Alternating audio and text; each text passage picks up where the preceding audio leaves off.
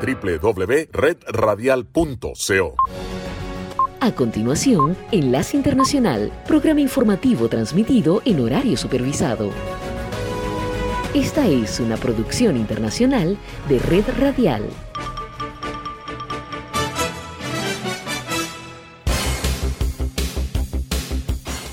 Aquí comienza Enlace Internacional. Saludos a nuestra audiencia en Caracas, Venezuela y el mundo, a través de nuestra frecuencia Sintonía 1420 AM y en Soy Ángela Montilla en la presentación. Bienvenidos.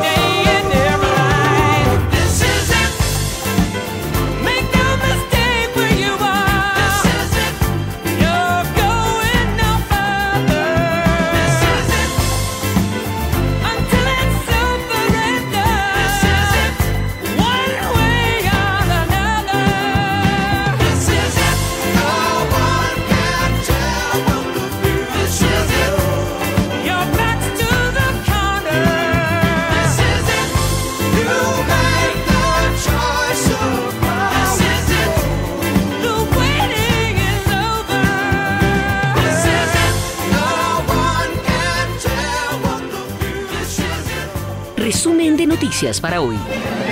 Bienvenidos, soy Florentino Mesa y esta es la vuelta al mundo en 120 segundos. La mitad de los países democráticos sufren un deterioro de su sistema político acentuado por la guerra en Ucrania y la crisis económica, según un informe publicado hoy por el Instituto Internacional para la Democracia y la Asistencia Electoral.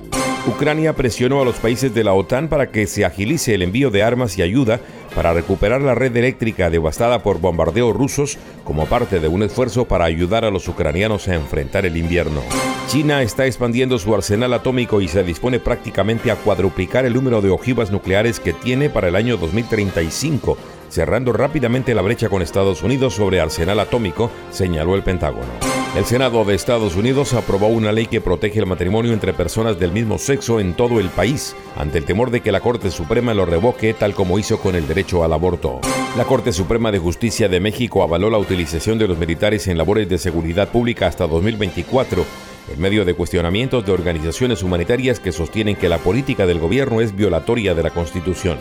La Corte Interamericana de Derechos Humanos CIDH declaró en desacato permanente al Estado de Nicaragua por incumplir resoluciones del tribunal respecto a 46 opositores presos por razones políticas en ese país.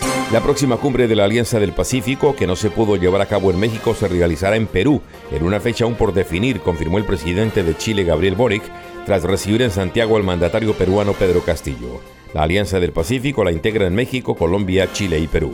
El gobierno de Colombia, a través de su embajada en Washington, pidió formalmente a Estados Unidos que considere la autorización de un beneficio migratorio temporal TPS para los colombianos que se encuentren en territorio estadounidense. El Congreso de Perú notificó al gobernante peruano Pedro Castillo que se ha presentado una nueva moción de destitución en su contra por una presunta permanente incapacidad moral. Esta fue la vuelta al mundo en 120 segundos. Enlace Internacional con la Música.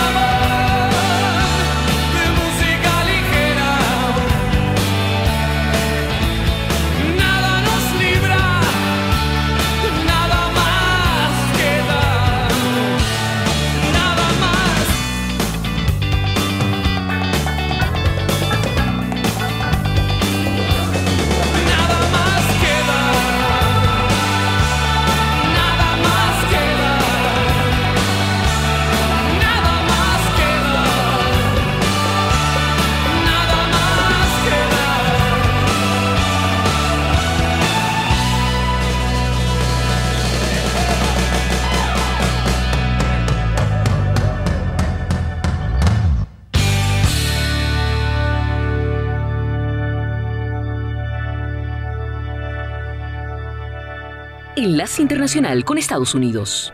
Es hora de que el gobierno de Beijing se aleje de los cierres masivos y adopte un enfoque más específico para el COVID-19, dijo Cristalina Gorgieva días después de que estallaran las protestas generalizadas, un cambio que aliviaría el impacto en una economía mundial que ya está luchando con alta inflación, una crisis energética y un suministro de alimentos interrumpido.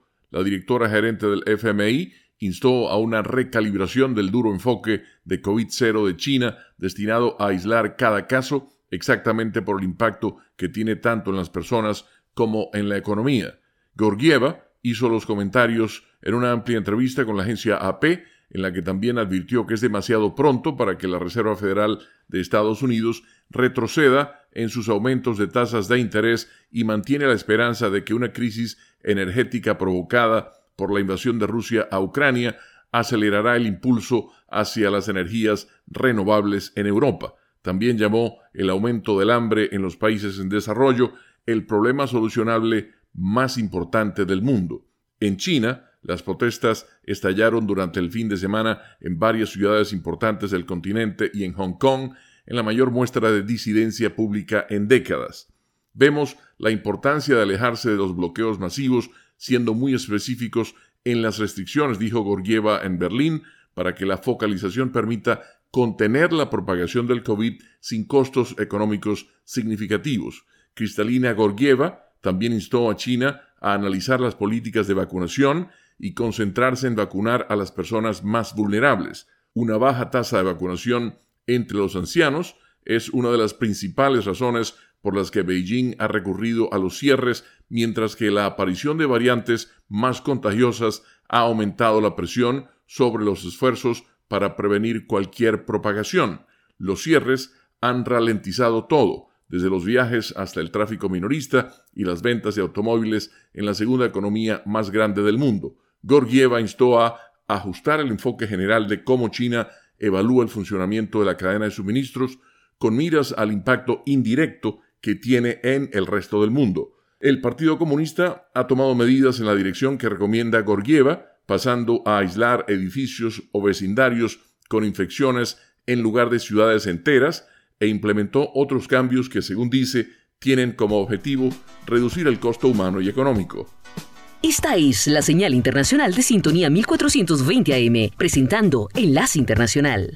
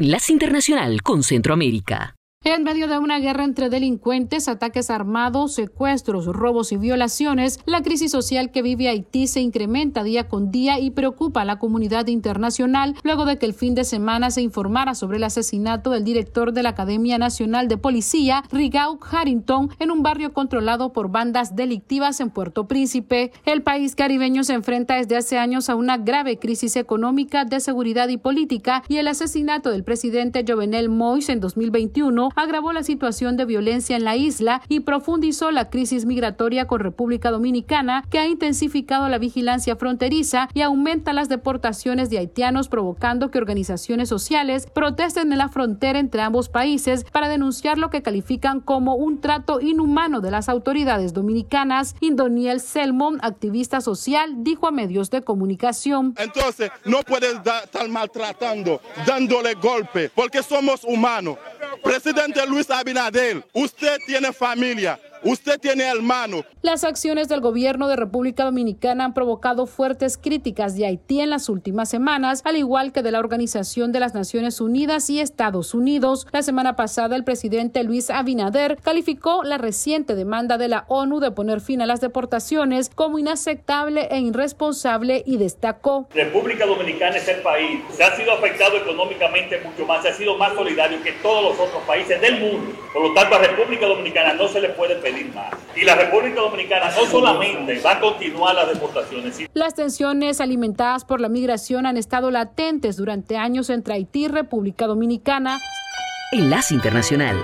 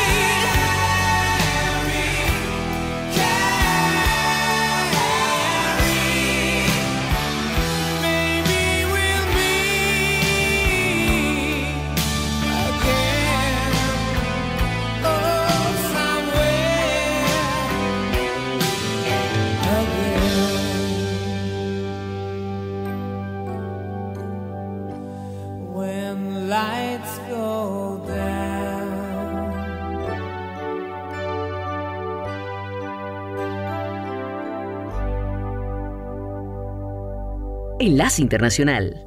Más de 10.000 personas podrían estar en riesgo si continúa el aumento de la erupción fase 1 o básica que ha presentado el volcán Chaparrastique en el departamento de San Miguel, en el oriente de El Salvador, y que según expertos en geología es un volcán joven que se considera el tercero más alto del país. Las instituciones del Sistema Nacional de Protección Civil tienen listos los albergues para evacuar, de ser necesario, a las familias que habitan en las comunidades próximas al volcán, que incrementó la intensidad y la altura en la emanación de gases y cenizas, lo que según expertos es una señal que puede presentar una fase eruptiva de mayor peligrosidad, como explica Francisco Barahona, vulcanólogo de la Universidad de El Salvador. Esos sismos volcánicos persistentes son un indicativo de que dentro del sistema de este volcán hay un proceso eh, continuado de ascenso de magma, es decir, que le apunta a hacer una erupción ya tipo con magma líquido. Las cenizas se han esparcido en un amplio perímetro y las mediciones de los vulcanólogos registran un promedio de 13 explosiones por día desde hace más de una semana. El ministro de Medio Ambiente y Recursos Naturales, Fernando López, dijo que el monitoreo continúa a fin de considerar los parámetros de la alerta temprana. Es ceniza que está acumulada en el conducto del volcán desde hace varios años y esto es lo que está expulsando el volcán. La actividad del volcán pues es de tipo estromboliana, son explosiones poco violentas acompañadas de mezcla caliente de gases, fragmentos de roca. Las autoridades de protección civil han declarado alerta verde para tres localidades próximas del oriente del país y está prohibido todo tipo de actividad turística en un radio de 6 kilómetros a partir del cráter del volcán en erupción que está en la etapa fase 1.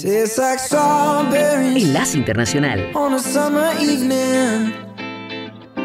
and it sounds just like a song. I want more berries and that summer feeling. It's so wonderful and warm. Breathe me in, breathe me out. I don't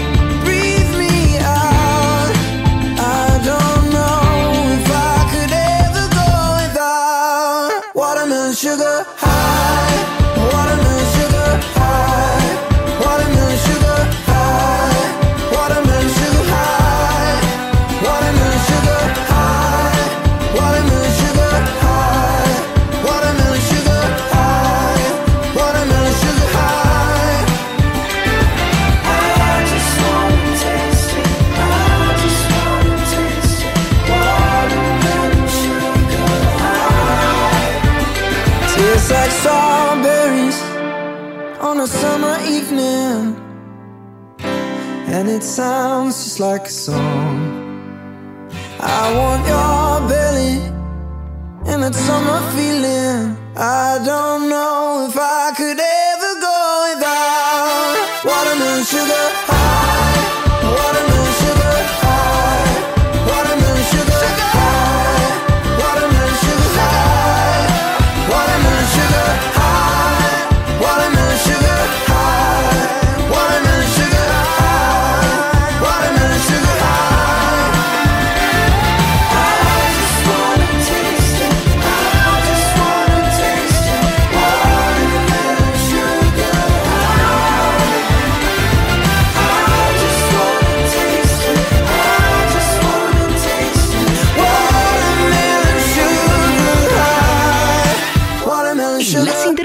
Con los deportes.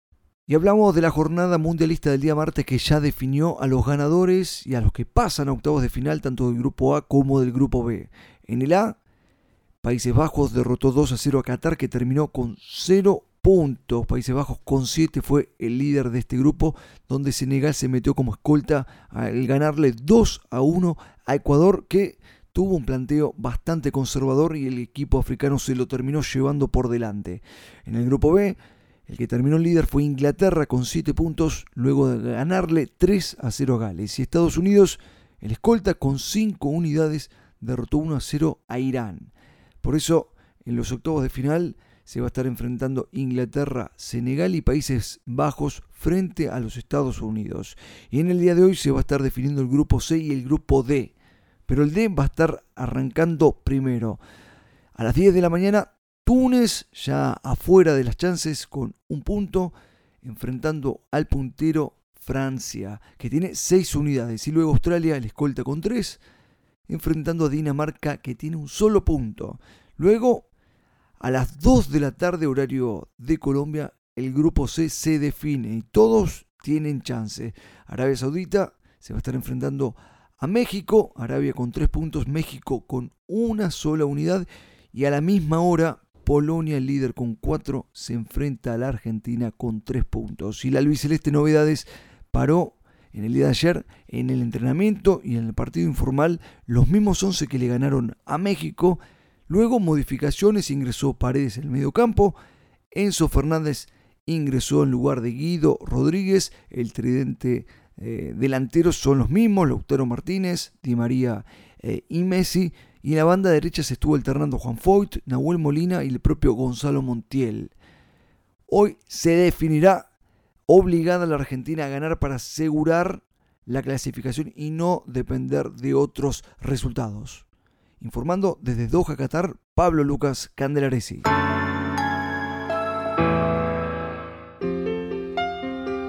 Enlace Internacional. Hey lady.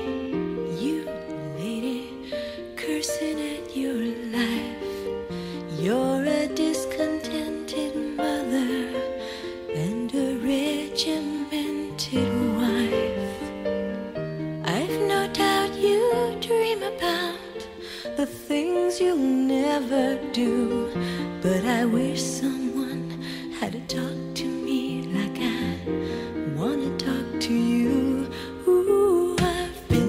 been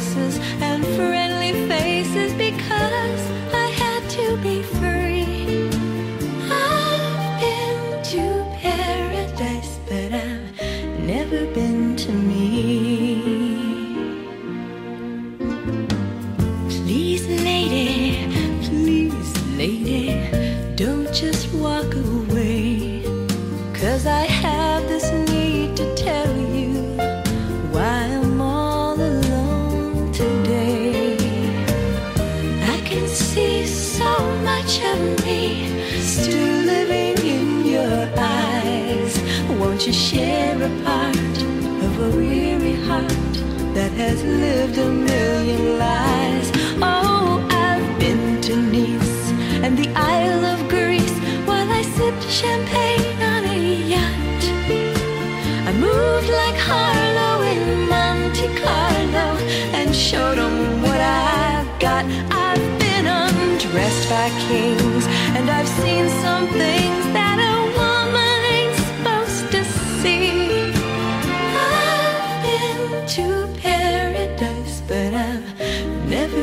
to me. Hey, you know what paradise is? It's a lie. A fantasy we create about people and places as we'd like them to be. But you know what truth is? It's that little baby you're holding, and it's that man you fought with this morning, the same one you're going to make love with tonight. That's truth, that's love. Sometimes I've been to crying for unborn children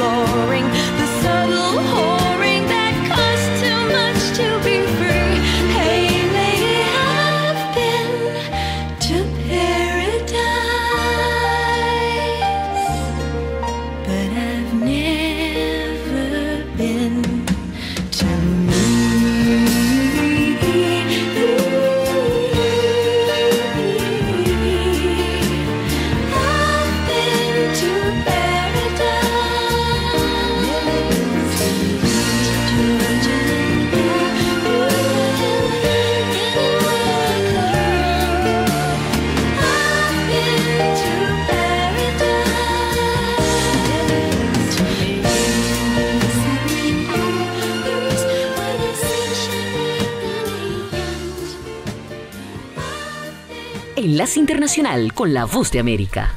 Desde la Voz de América en Washington, escuchan Estados Unidos al día. Les saluda Alejandro Escalona. La Corte Suprema de Estados Unidos escucha el martes argumentos verbales acerca de las prioridades en la aplicación de la ley de inmigración del gobierno del presidente Biden. Los jueces de la Corte Suprema consideran un litigio presentado por los estados de Texas y Luisiana para suspender la puesta en práctica de un memorando del Departamento de Seguridad Nacional, el cual instruye a los agentes de inmigración a priorizar los arrestos de inmigrantes que amenacen la seguridad nacional o pública. Un eventual fallo de la Corte Suprema sobre la legalidad de la guía de inmigración podría limitar la capacidad del gobierno para establecer prioridades de cumplimiento. El gobierno de Estados Unidos tomó medidas en su lucha por prevenir y castigar a los responsables de casos de violencia sexual en zonas de guerra. La Casa Blanca explicó que, a pesar de que muchos casos de violación sexual en medio de los conflictos armados quedan en la impunidad, es menester perseguir la equidad de género en el mundo. Citando datos de Naciones Unidas, el gobierno de Estados Unidos señala que por cada violación denunciada en relación a un conflicto, entre 10 y 20 casos quedan sin documentar. Desde la voz de América en Washington escuchan Estados Unidos al día. En el lunes cibernético, los comerciantes vendieron mercancía por 11.300 millones de dólares, lo que lo convierte en el día de compras en línea más grande de la historia de Estados Unidos, según datos de Adobe Analytics. Las ventas, sin ajustar por inflación, aumentaron 5,8% respecto al año pasado. Aunque los descuentos comenzaron en octubre, gran parte del público aparentemente esperó hasta el fin de semana del Viernes Negro y el lunes cibernético con la esperanza de encontrar las mejores ofertas. Los principales minoristas, incluidos Target, Macy's y Best Buy, han señalado un retorno a los patrones de compra previos a la pandemia. Los juguetes fueron los productos más populares en el lunes cibernético. Tarjetas Pokémon, Hot Wheels, PlayStation 5, televisores inteligentes y Apple AirPods se encuentran entre los productos más vendidos. Rusia postergó las conversaciones sobre armas nucleares con Estados Unidos que debían celebrarse esta semana en el Cairo. Ninguna de las partes ha dado una razón para el aplazamiento. Funcionarios de ambos países tenían previsto reunirse en la capital egipcia desde hoy 29 de noviembre hasta el 6 de diciembre para discutir la reanudación de las inspecciones en el marco del nuevo Tratado de Reducción de Armas Nucleares START que había sido suspendido en marzo de 2020 debido a la pandemia. Enlace Internacional con la Música.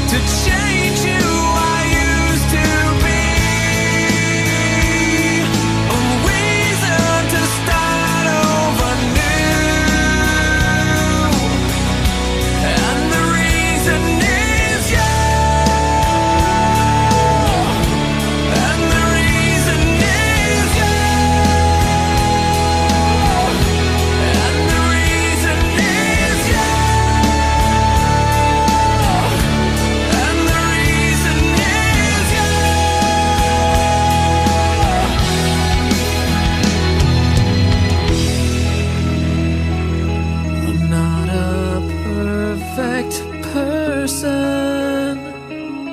I never meant to do those things to you. And so I have to say before I go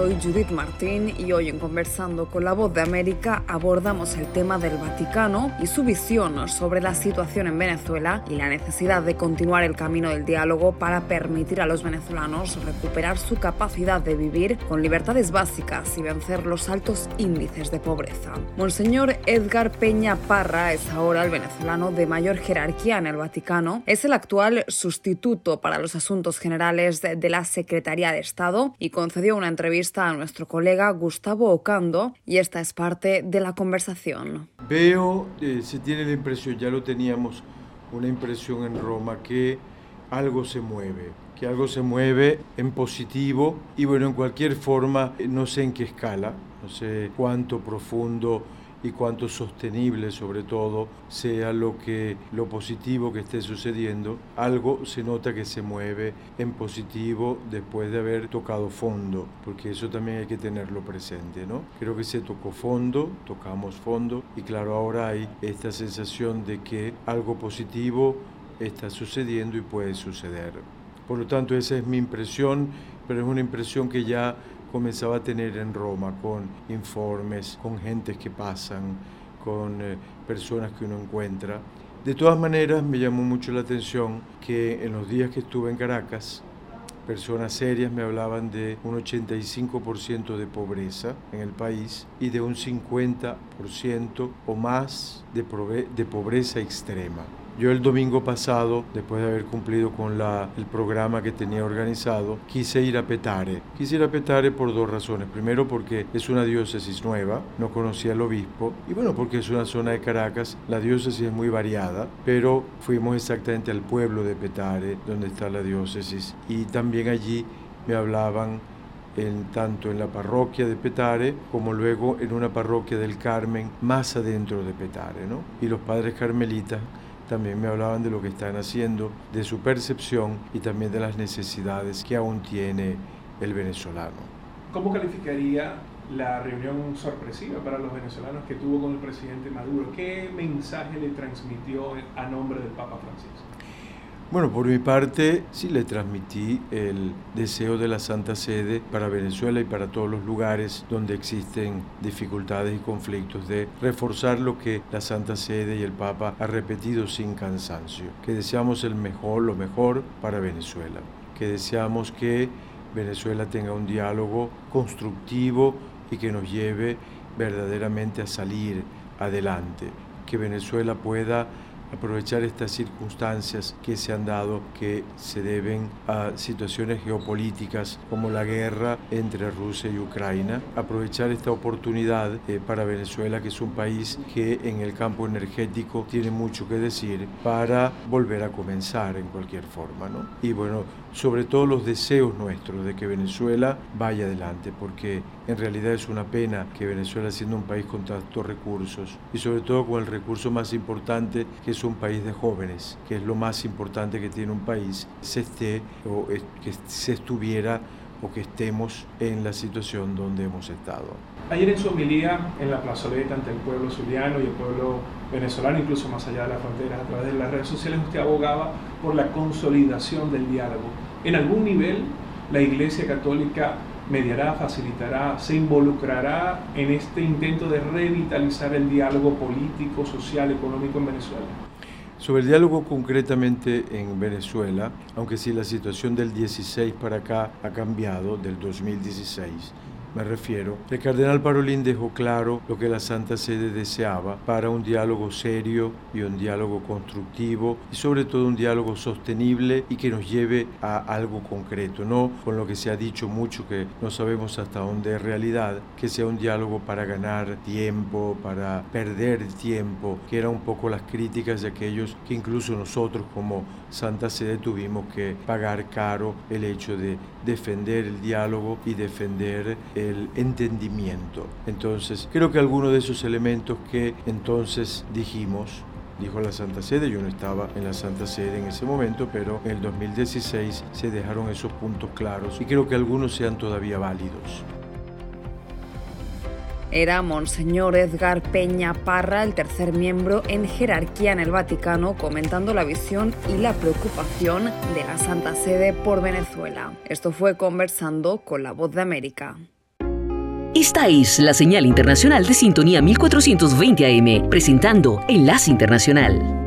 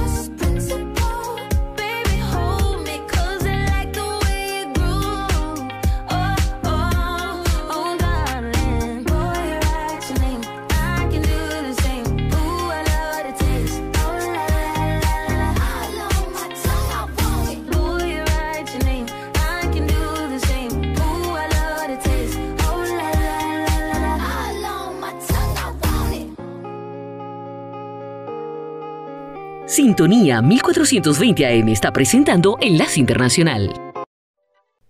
Luego de que el gobierno del presidente Nicolás Maduro y la plataforma unitaria de la oposición firmaron un acuerdo que anticipa la creación de un fondo para la atención social con recursos congelados en el exterior para atender las necesidades más urgentes en Venezuela, el Departamento del Tesoro de Estados Unidos emitió una licencia que autoriza a la petrolera estadounidense Chevron producir y extraer petróleo venezolano y exportarlo a Estados Unidos. Sin embargo, la licencia presenta restricciones, como la no autorización del pago de impuestos, regalías y dividendos al gobierno venezolano. En ese sentido, a juicio del expresidente de Petróleos de Venezuela, Humberto Calderón Berti, el tema de la licencia no debe magnificarse. Sin embargo, y consultado por La Voz de América, el economista y exministro de Industrias Básicas y Minería, Víctor Álvarez, resalta que Chevron tiene una capacidad instalada que no ha podido aprovechar debido a las sanciones. Chevron resistió y logró gestionar licencias para mantener al día las labores de mantenimiento y preservar esa capacidad que, una vez puesta en marcha, puede sumar a los 110 mil barriles actuales al menos 125 mil barriles de petróleo más diariamente. Álvarez añade que el impacto sobre los precios del petróleo y gas consecuencia de la invasión de Rusia a Ucrania ocasiona que las reservas petroleras y gasíferas de Venezuela adquieran una creciente importancia. Al otorgarse la licencia a Chevron, es de esperar que el gobierno de Estados Unidos también otorgue licencias similares a otras empresas petroleras que operan en el país, tales como Repsol y Eni. En tanto, para el economista Francisco Monaldi es necesario mantener cautela respecto al análisis de los efectos de la licencia a Chevron, pues existen múltiples interpretaciones de cómo se va a ejecutar e insistió en que implica una flexibilización gradual. Carolina Alcalde, Voz de América, Caracas. Nuevo episodio de Cortita y al pie, el podcast de la Voz de América desde Qatar y hoy particularmente tenemos un buen rato libre desde la mañana hasta la noche junto a Jacopo Luzzi y nos vinimos hasta Al Wakra Beach, que queda, digamos, al sur del aeropuerto, unos 25 minutos más o menos. Eh, el metro los va a dejar lejos, hay un metro que llega, pero los va a dejar lejos. Es una zona muy particular, con construcciones muy particulares típicas cataríes, como si fuera el Suwakif, el mercado, solamente que está sobre la playa. Aquí estamos con Jacopo Luzzi, y seguimos disfrutando de este viaje a Qatar. Jacopo, ¿cómo estás? Muy bien, finalmente podemos descansar. Como ustedes pueden ver, aquí estamos en la playa, se huele olor de parrilla, de, o parrilla, como dirían los argentinos, de pulpo, de pescado, oh. y la arena es el 27 de noviembre, entonces me parece increíble estar en la playa con 30 grados. 30 grados hace, te iba a preguntar de temperatura. Temperatura y se está bien. Pero no, el sol no quema, entonces de verdad una, un cambio muy, muy bonito. Así es, el, el, para, para aquellos que se los queremos contar con la manera descriptiva lo mejor posible, el mar es una bahía, eh, es absolutamente planchado, verde, el fondo del agua, el fondo del mar es, es una arena, pero como si tuviera un musgo, ¿no? No es una arena limpia y clara. Creo que es una arena un poco artificial, una playa artificial, pero el agua bonita, la concentración de sal es increíble. Es increíble, uno casi podría decir como parece el mar muerto de, Israel, eh, pero claro, no es igual, pero de verdad uno puede flotar eh, y la sal, la sal se pica, se pega, se, pega. Y ahora no veo la hora de ducharme porque es muy fuerte la concentración. Pero bueno, bonito, experiencia diferente. Hay mucha gente de cada uno de los países que está visitando, por supuesto, esta Copa del Mundo. Nosotros llegamos cerca de la una de la tarde, cuando el sol estaba en su punto máximo. Eh, recordemos que a las cuatro y media ya es de noche. Entonces ya está bajando bastante el sol. Igual sigue siendo una, algo para disfrutar sinceramente. Y vemos, por ejemplo, gente de Argentina, gente de México, Canadá. gente de Canadá, eh, deben ser serbios aquellos que estaban... Sí, bueno, los argentinos podemos decir que hoy están disfrutando mucho de, de hoy. Y nada, estamos viendo que es más una zona de turistas. Hemos visto algunos residentes, pero que ni se quitaban la, la, ropa o... O sea, eso también un choque cultural.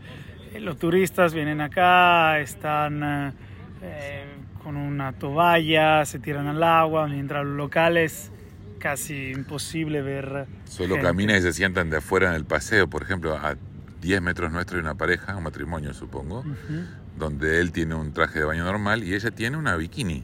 Una bikini de colores bien llamativos. Otra cosa que acá no viste son colores llamativos. Te diste cuenta que todo es blanco o negro. Blanco o negro, pero eh, sí, es increíble.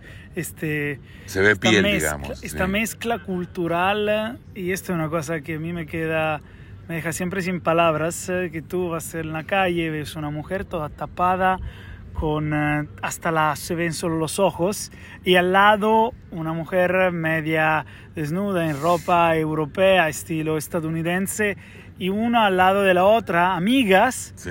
y te, da- te deja entender como en elección mucho de quién respeta su religión, su cultura, pero todos aquí pueden vivir juntos y es muy bonito porque en otros países así no es. Es, una gran verdad. Eh, bueno, la gente está saliendo del agua. Ya vemos unos galeses, mira, tienen el sombrerito, ese gorro típico galés. Que Eh. muchos creen que sea algo de arco iris. Hay, hay- hay uno que tiene el diseño específico Ajá. de arcoiris. Ese es un gorro galés. En inglés, ¿cómo era que se llamaba? Que tú me lo dijiste. El Se llama bucket hat. bucket hat. Como si se Eh. pusieran un, un- un balde en la cabeza, para que se entienda en español. Y hablamos también de estos temas, un poco las polémicas, un poquito, un chiquitito, justo para dejarle qué pasó esta semana de, bueno, los derechos de la comunidad LGBTQ+, la polémica de la FIFA que ha impedido a los jugadores llevar la banda del capitán. Pero parece que ahora la FIFA ha dejado los eh, hinchas, los aficionados entrar con estos símbolos. Sí, es como que se aliviaron las tensiones, ¿no? Bajó un poco la tensión también, o sea, ahora se está hablando más de fútbol, hemos visto en los últimos días, más que de temas afuera de la, de la cancha.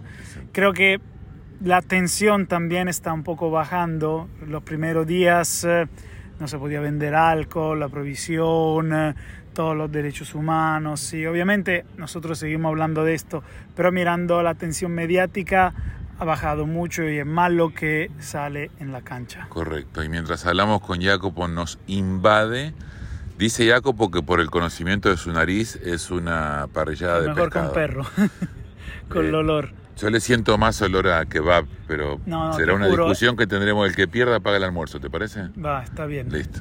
Entonces, mientras va cayendo el día, es cuando más gente viene, porque la gente, el turista, no tiene el concepto de que esto es una playa. Entonces viene vestido como que de paseo, digamos, ¿no? Y, y, y- y sí comienzan a verse más banderas. Se están jugando partidos hasta ahora, pero sin embargo hay gente que está disfrutando de la playa. Por allá ya llegó, mira, un grupo con una pelota de fútbol, que son canadienses, Canadienses. los que, los que llegaron con la pelota de Con todas fútbol. las piedritas que están en esta playa, yo no jugaría por, porque los pies te van a doler después. Sí, sí. No es una playa como Copacabana, o sea, para entendernos. Sí, la tiene, tiene mucha piedrita caliza, que, que- que es, la base de esta parte, le explicaba Jacopo, esta parte es rocosa, esta parte que pega al el mar en este lugar, cuando vas más al sur o vas más al norte, sí es más arena. Y allá, por ejemplo, se ve llegar en el cielo, arriba del celeste in- increíble de este mar, se ven llegar aviones. Y notaste que también allí la arena Es una, pues está bajo el mar, fíjate que hay una entrada de arena. Y Que allá, en la playa. exacto, y allá a lo lejos se ve algún barco pesquero y mucho más lejos algún barco tanque, que son los que traen, los que mueven eh, el petróleo de la dirección que está haciendo aquel barco hacia allá es donde están las plataformas petroleras.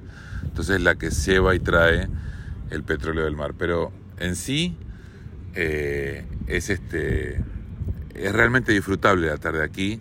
Obviamente que en pleno verano esto es imposible. imposible. Si fuera verano aquí serían 40 y pico grados, no sería vivible.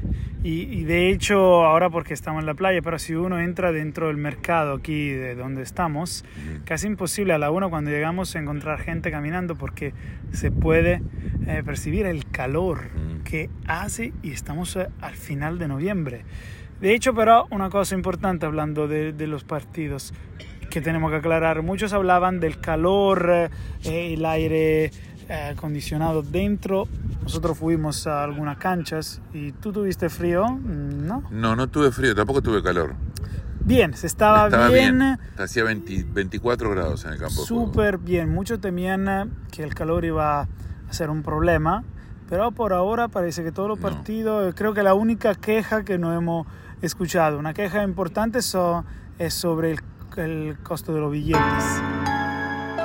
Radio Sintonía 1420 AM y Red Radial presentaron Enlace Internacional. Regresaremos mañana con noticias, entrevistas y buena música. Enlace Internacional, síganos en Twitter con arroba cdncall y en internet www.redradial.co.